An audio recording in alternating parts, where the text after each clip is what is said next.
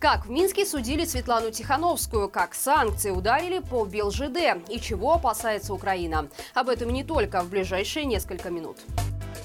Украина опасается ракетных ударов с территории Беларуси. Связано это с начавшимися вчера учениями военных летчиков вблизи украинской границы. В Генштабе ВСУ считают, что под видом этих тренировок Россия усилила боевую авиационную группировку в Беларуси. Таким образом, в ближайшие дни для Украины будет существовать повышенная угроза нанесения ракетно-авиационных ударов именно из воздушного пространства Беларуси. Ранее в эфире общенационального телемарафона глава Государственной пограничной службы Сергей Дейнека сообщил, что на сегодняшний день в Беларуси находится порядка 11 тысяч военнослужащих РФ. Что касается военной техники, то общее ее количество составляет около 50 единиц вертолетов и самолетов. Сосредоточены они преимущественно в Мачулищах и в Барановичах. Мониторинговая группа «Белорусский Гаюн» в свою очередь сообщает, что пока с белорусских аэродромов ни один истребитель или самолет, задействованный в учениях, не взлетел. Минске начался заочный суд над Светланой Тихановской, Павлом Латушко и другими членами Координационного совета. Все обвиняемые по уголовному делу находятся за границей. Лидер демократических сил Беларуси в эти дни принимает участие во Всемирном экономическом форуме в швейцарском Давосе. Заочный суд над собой она назвала фарсом и местью со стороны Лукашенко. Она также заявила, что ей не предоставили доступ к судебным документам, а связаться с адвокатом, назначенным судом, ей просто-напросто не удалось. На первом судебном заседании заседании стало известно, что Павел Латушко прислал заявление, в котором предъявил отвод своему адвокату. В документе, в частности, говорится, что обвиняемый тем самым ставит в известность, что хочет защищать себя самостоятельно. Его защитник ходатайство поддержал и обосновал свое мнение тем, что адвокат должен придерживаться позиции своего подзащитного.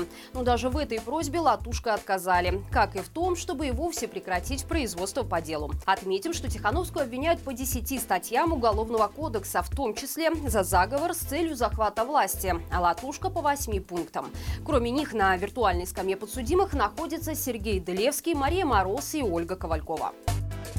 Белорусская железная дорога больше не в состоянии ремонтировать импортные поезда, так как из-за санкций она лишена доступа ко многим составляющим. Однако БелЖД не теряет надежду и пытается просить помощи у Запада, но все впустую. Пример – польская компания Песа Бытгощ, которая недавно отказалась ремонтировать поезд своего производства.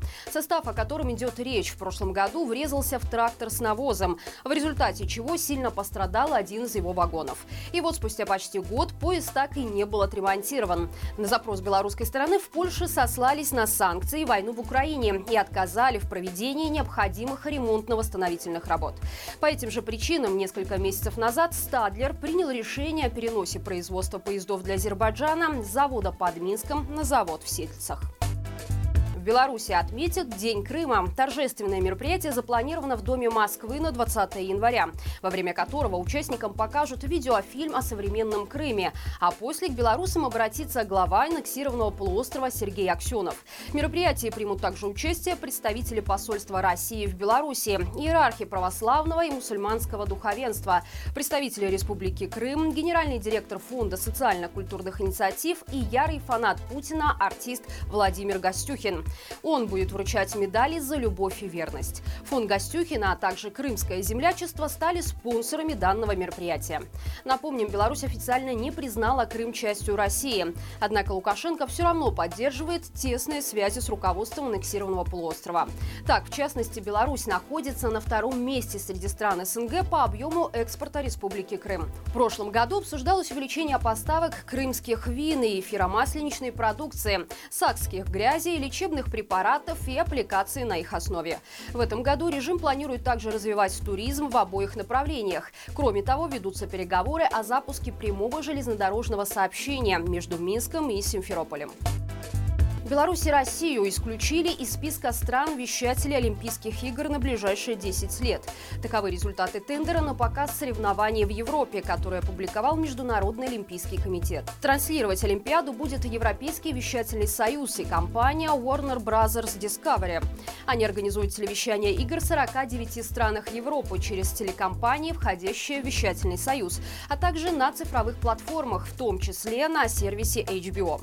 Первоначально в списке стран стран-вещателей были и Россия с Беларусью. Но после начала войны их исключили из тендерного процесса. Соответственно, российские и белорусские телеканалы и сервисы не получат официального права на вещание игр. Во всяком случае, пока. Таким образом, Европейский вещательный союз и Warner Bros. Discovery будут показывать Олимпиады в Париже, Лондоне, Лос-Анджелесе и Брисбене, то есть вплоть до 2032 года. Напомним, еще летом 2021 Европейский вещательный союз приостановил членство Белтелерадиокомпании из-за того, что та показывала в эфире покаянные видео задержанных, а также из-за ухудшения ситуации со свободой слова в Беларуси. Белорусов назвали главными потребителями картофеля в мире. По данным образовательной платформы Ranking Royals в 2018 году в нашей стране потребляли почти 180 килограммов картошки на душу населения. Сообщается, что в среднем белорус в год съедает в два раза больше картофеля, чем перуанец. На втором месте в рейтинге оказались украинцы, которые по подсчетам агентства в среднем съедают 131 килограмм картофеля. Третье и четвертое место тоже достались нашим соседям – Латвии и России.